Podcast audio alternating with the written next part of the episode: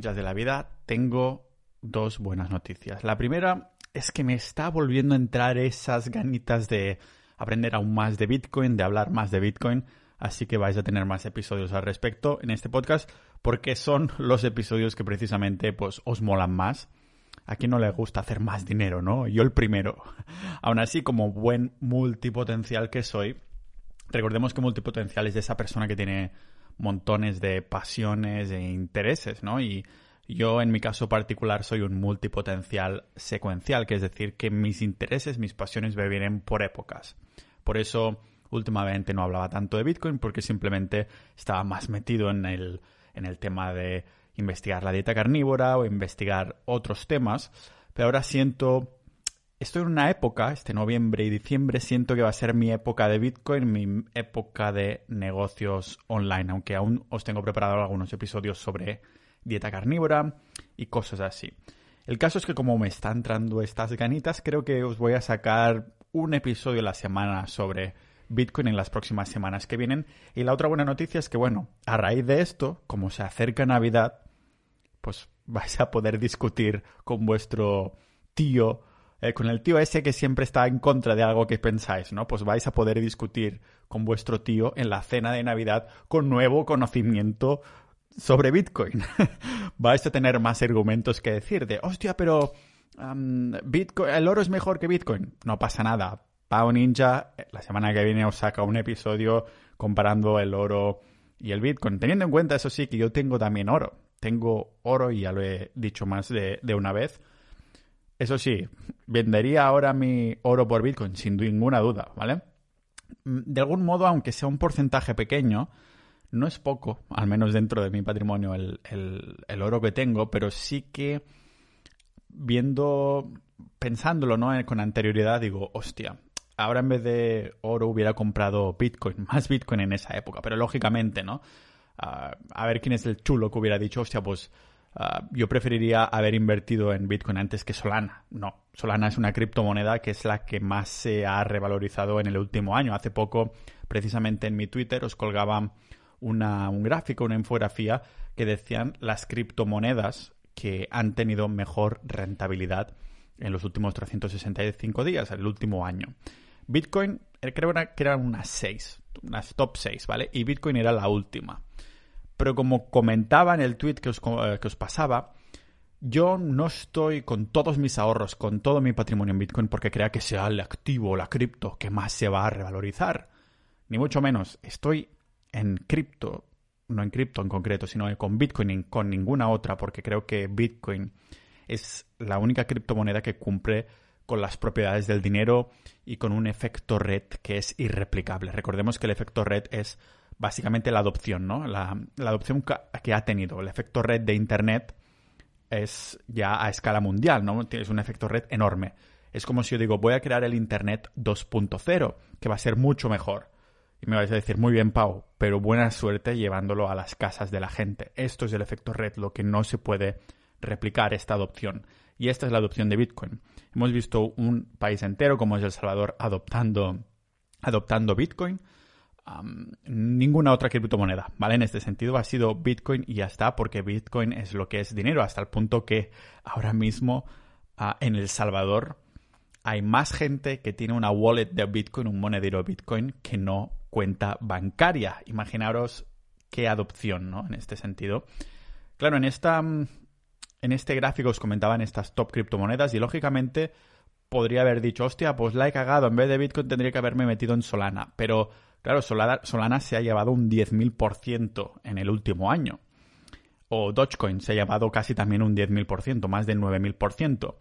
No se trata, al menos en mi cuestión, de ir a por el activo que va a ser más revalorizado, a encontrar esa gema, ¿no?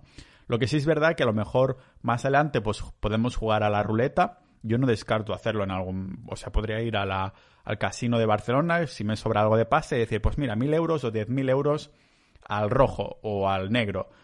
Pero en vez de esto, pues hacerlo en criptomonedas porque lo haces desde casa y tienes menos sensación de estar, de estar ahí apostándote la vida, ¿no? Pero ya me entendéis que es otra manera de hacerlo. Como activo, como dinero duro, como reserva de valor, como refugio, Bitcoin es la, última, es la única, ¿vale? Y joder, Bitcoin siendo top 8 o lo que sea, se ha sacado un más 300% en el último año. No está mal para los que todos los que tenemos el patrimonio ahí, ¿vale? más del 90% de lo que tengo yo está metido en, Bitcoin repartido entre inversión de empresa, que lo utilizo como empresa patrimonial para multiplicar el patrimonio, y también a nivel personal, ¿vale? Sin CAICE, sin dar, sin dar datos. Pero claro, esto es significativo en el sentido de que fijaros, ah, hoy quería comentaros un poco a nivel general. El episodio de la semana que viene será más enfocado. Eh, este episodio de la semana que viene sí que lo voy a enfocar más ah, con Bitcoin contra oro. Y además también os voy a preparar otros capítulos, aunque digamos que las bases, si habéis escuchado mi podcast durante tiempo, ya las tenemos, ¿no? Estamos hablando de un activo que hace nada, cuestión de... ¿Qué día estamos hoy? Vale, un día, ayer mismo, alguien mandó más de 900 millones de, dólares en Bitcoin por un total de un dólar. Pagó 1,02 dólares. Imaginar haciendo esto, ¿no? Con, cualquier otro activo.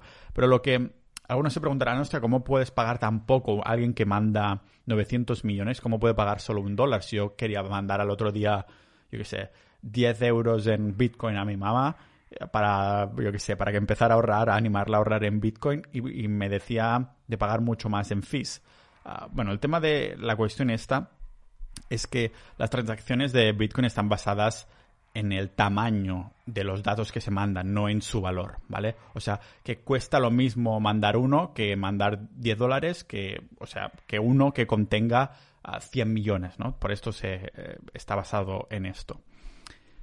Además, como no, cuando hablo de Bitcoin no puedo mm, evitar tener, mencionar el precio, ¿no? Y últimamente, si me seguís en Twitter, pues lo habréis visto que he hecho algún que otro tweet al respecto de Bitcoin. He hecho más de la cuenta. Esto ya es un indicador de que mi multipotencialidad secuencial se va a esos lares, ¿no? Os preguntaba a nivel de mm, que si os pagan 100.000 euros ah, y lo quisierais pagar todo a Bitcoin, si lo pondríais todo de golpe, esperaríais una bajada o haríais dollar cost average, que dollar cost average es ir metiendo poquito a poco, ir comprando poco a poco. Es decir, el DCA, dollar cost average, lo podemos dividir en una semana y estos 100.000 euros, pues dividirlos en una semana y al cabo de 7 días ya está todo ingresado y se ha dividido en el espacio de 7 días. Y os decía, hostia, pues DCA durante 4 o 6 semanas o DCA durante varios meses. La mayoría en esta encuesta han votado más de mil personas y más del 40%, aunque sin llegar a la mitad, ha dicho que haría DCA, o sea, iría ingresando los bitcoins poquito a poquito durante varios meses. Al segundo que ha ganado la medalla de plata ha sido de golpe ya mismo. Y si os soy sincero, he experimentado ambas cosas. A veces he hecho DCA de varios meses, a veces lo he metido todo de golpe. Ya os comenté alguna vez que hace un año iba a comprar un piso en Estonia. En el último momento me tiré atrás y metí esa pasta de golpe a Bitcoin. En ese entonces estaba a 30.000 euros.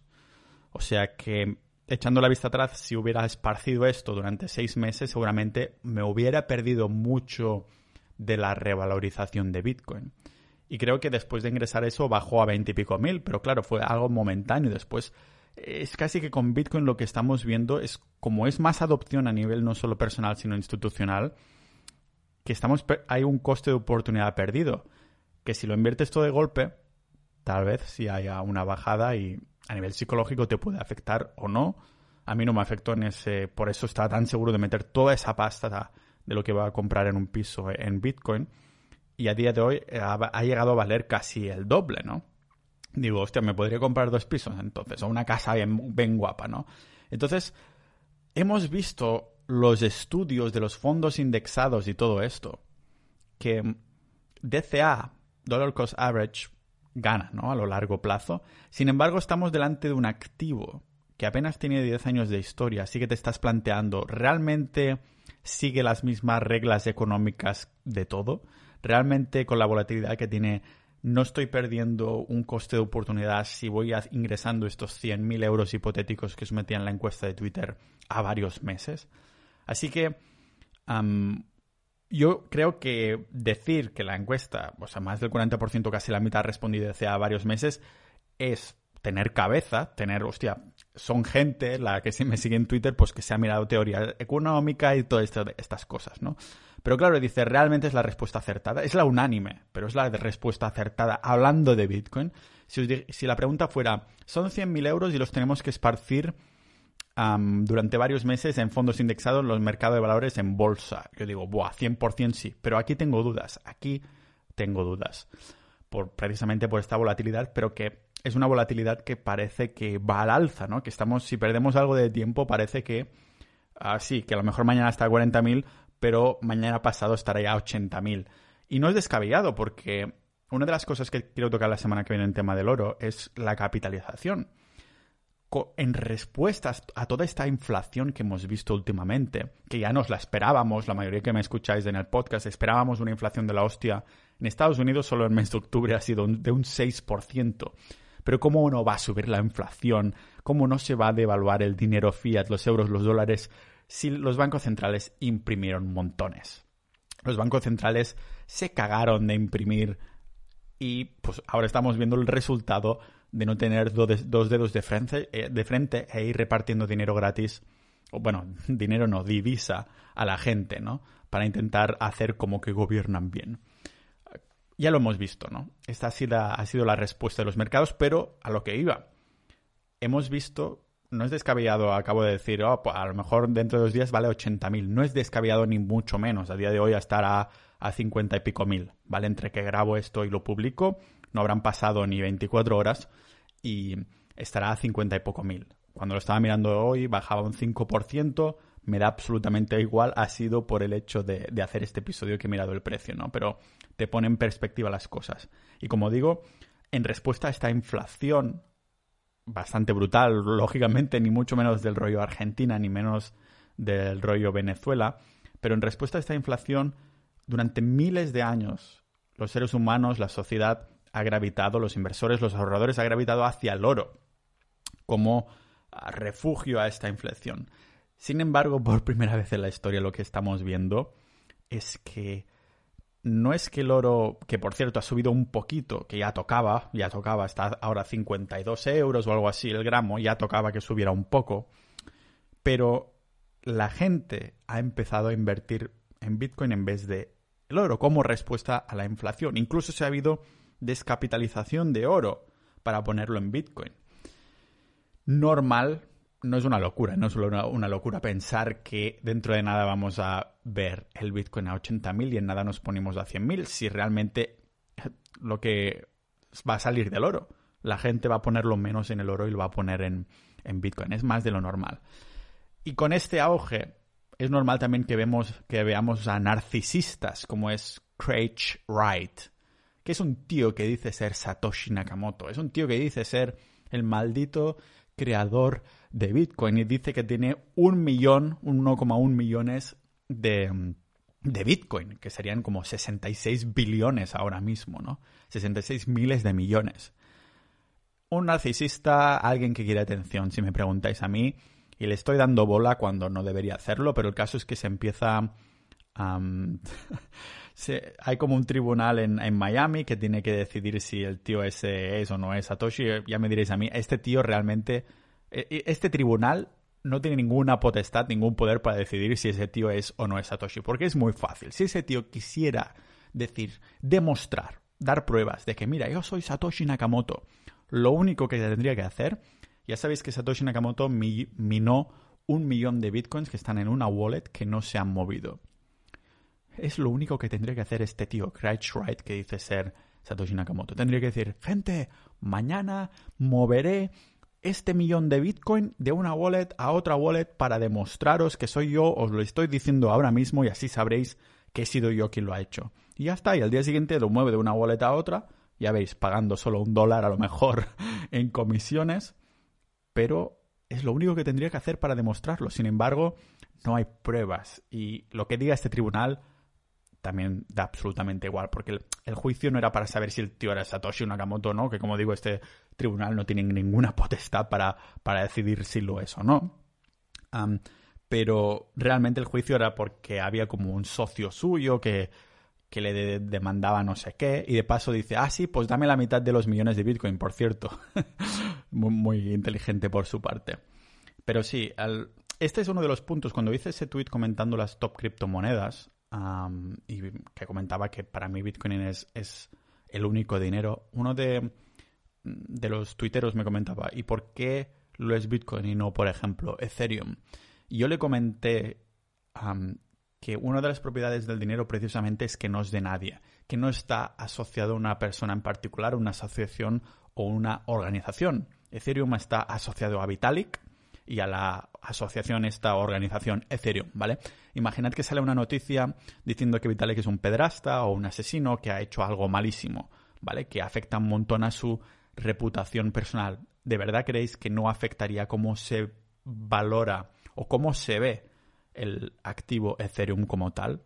Por eso es tan importante el dinero duro, tanto el oro como Bitcoin tienen que estar desasociados de creador, para decirlo así. Por eso decían que el oro es de Dios o y cosas de estas. Pues Bitcoin también. ¿no? Por eso Satoshi Nakamoto se tomó tantas malditas molestias para mantenerse anónimo y misterioso y seguramente Así será durante muchísimo tiempo, esperemos que para siempre, ¿no? Porque hay una mini remota posibilidad de que Satoshi Nakamoto pues fuera descubierto o algo así, pero yo creo que en el ya es demasiado tarde, es decir, que si ahora salieran documentos o salieran pseudo pruebas que dijeran quién es Satoshi Nakamoto, si fuera verdad o no, es indiferente, porque yo creo que sería la gente ya no se lo tomaría muy a pecho, lo consideraría como sensacionalismo de sí, mira, ahora quieren, quieren bajar cómo se ve Bitcoin, ¿no? Intentando descubrir quién es Satoshi Nakamoto y tal. Sin embargo, sería diferente si sale el creador de Cardano o de Ethereum, se asocia a una persona, si salieran pruebas y documentación de esta persona ha hecho esto y está demostrado y se va a juicio y se demuestra, ¿no? Yo creo que es una e, es diferente en este sentido. Así que sí, gente, estamos delante de mm, un higher low, que es básicamente aunque haya bajado un poquito Bitcoin, ¿a qué coño le importa? Estamos en unos máximos y parece mentira que Bitcoin se esté manteniendo a unos 56.000 euros y cosas así, ¿no? Es, pero es normal si paramos a mirar de que ha sido una adopción que ha sido gradual. Y si lo vemos en casos como ETFs que ya se están pudiendo invertir sobre Bitcoin, ETFs de Bitcoin, así muy oficial todo y tal. Vemos a El Salvador adoptando. Y también ahora ha salido que el gobierno ucraniano compró en 2013 124 Bitcoin. Que, que ahora, miro, ahora mismo está eso valorado en 8 millones. O sea, lo compró a 2.800 dólares el Bitcoin de valor y se lo mantenió calladito el gobierno ucraniano, ¿no? Y ahora ha declarado que, ha declarado que tiene 124. Realmente debe ser, debe haber sido la mejor, la mejor inversión que ha hecho el gobierno ucraniano. Lo digo yo después de haber vivido en Kiev, en la capital, durante un verano que hice esos ostras, hay un, también tiene una, una, moneda floja, una sociedad que realmente es floja y, les ha pegado la pandemia que flipas, ¿no? Ahora encontramos ahí bueno, Bitcoin, ¿no? Esta, esta adopción. También tenemos que tener en cuenta que aunque digamos, hostia, El Salvador ha comprado mucho Bitcoin, MicroStrategy, o hay gente que tiene ya ciento y pico Bitcoin, ya voy tarde, realmente no, no se puede ir tarde.